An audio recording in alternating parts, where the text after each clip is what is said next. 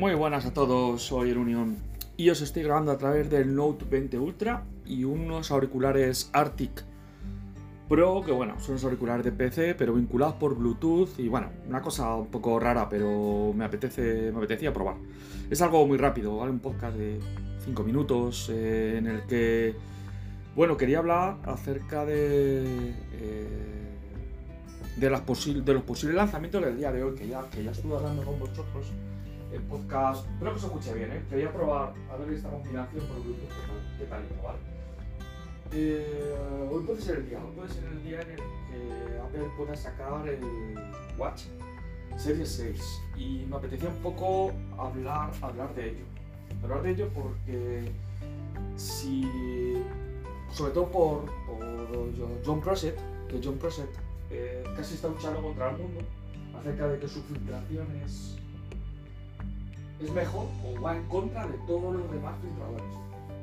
Eh, ¿Por qué? Pues eh, muy sencillo, porque es el único que ha dicho que ha puesto fechas y ha dicho que hoy sale el, Apple Watch Series 6.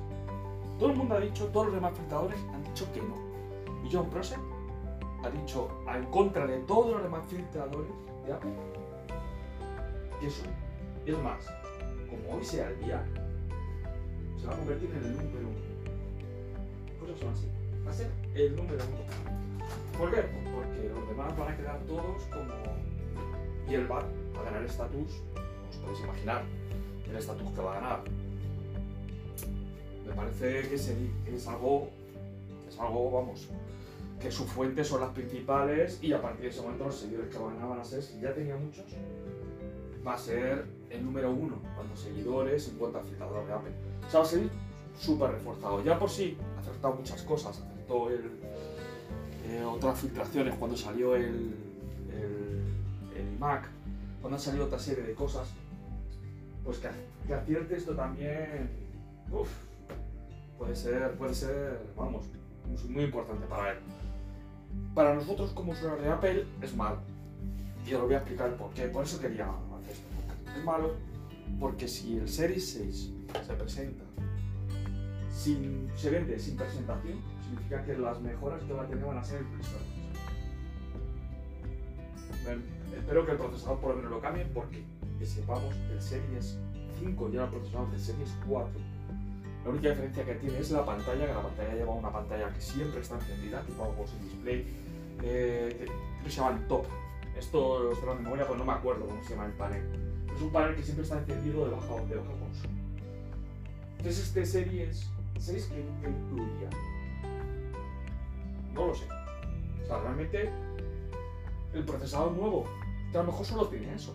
Y dice Apple, pues para meter 20 minutos una presentación, hablar sobre, pues mira, lo vendo antes y, y se acabó y así dejo solo la presentación para los iPhone y todo lo que va a tener el iPhone y así no tengo otras cosas que puedan interferir.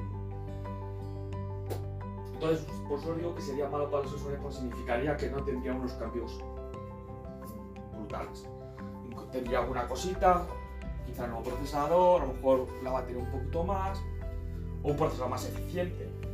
Acabó. Pero el año pasado la diferencia que había era la pantalla y un poquito más de batería, pues claro, más consumo. Entonces, pues digo, para los usuarios de Apple sería malo, porque eso significaría que no tendría unos cambios sustanciales, ¿no? La otra cosa que se iba a presentar es el iPad Air, que va a ser una cosa entre medias entre, el- entre los iPad que hay ahora mismo en el mercado y los iPad Pro. Sería algo entre medias, para un mercado un poquito no tan exigente, que no necesitaría la potencia del Pro, pero que le gustaría tener un diseño un poco más actual, ¿vale? Con, con hue- huella la huella tirar y a la pantalla, dice según el manual, que ya os conté en el podcast. No sé, eso tengo que verlo, porque Apple no ha sacado ningún dispositivo con huella en pantalla hoy por hoy.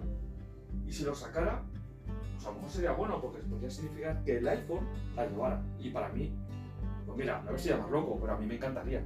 ¿Por qué? Porque ahora el Note lo estoy usando un montón la huella. Eh, ¿Que tengo el fácil en casa? Perfecto. Como salgo a la calle, voy con mascarilla, no me reconocen, tiro de huella. Y a mí, pues, ¿qué quieres que os diga? A mí me gusta. Me gusta porque me es cómodo. Es, es práctico. Pero bueno, te verdad que teniendo el Apple Watch, pues mira, si entra algo, lo miras con el Apple Watch y, lo tienes como centro. Que, que queda en verdad, para mí el Apple Watch se convierte en algo principal de mi uso cuando me encuentro fuera de casa. Y tampoco es un drama, ¿eh?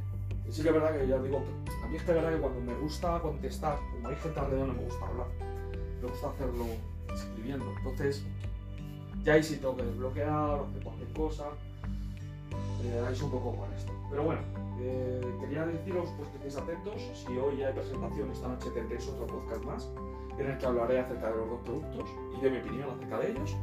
O, eh, y bueno, y contaros un, un poquito cómo me está yendo el Note eh, y demás. Eh, y ya está, chicos. El podcast de hoy ya os he dicho que era muy breve, era para contar esto y que estéis atentos, que lo mismo, pues hoy tenemos sorpresa.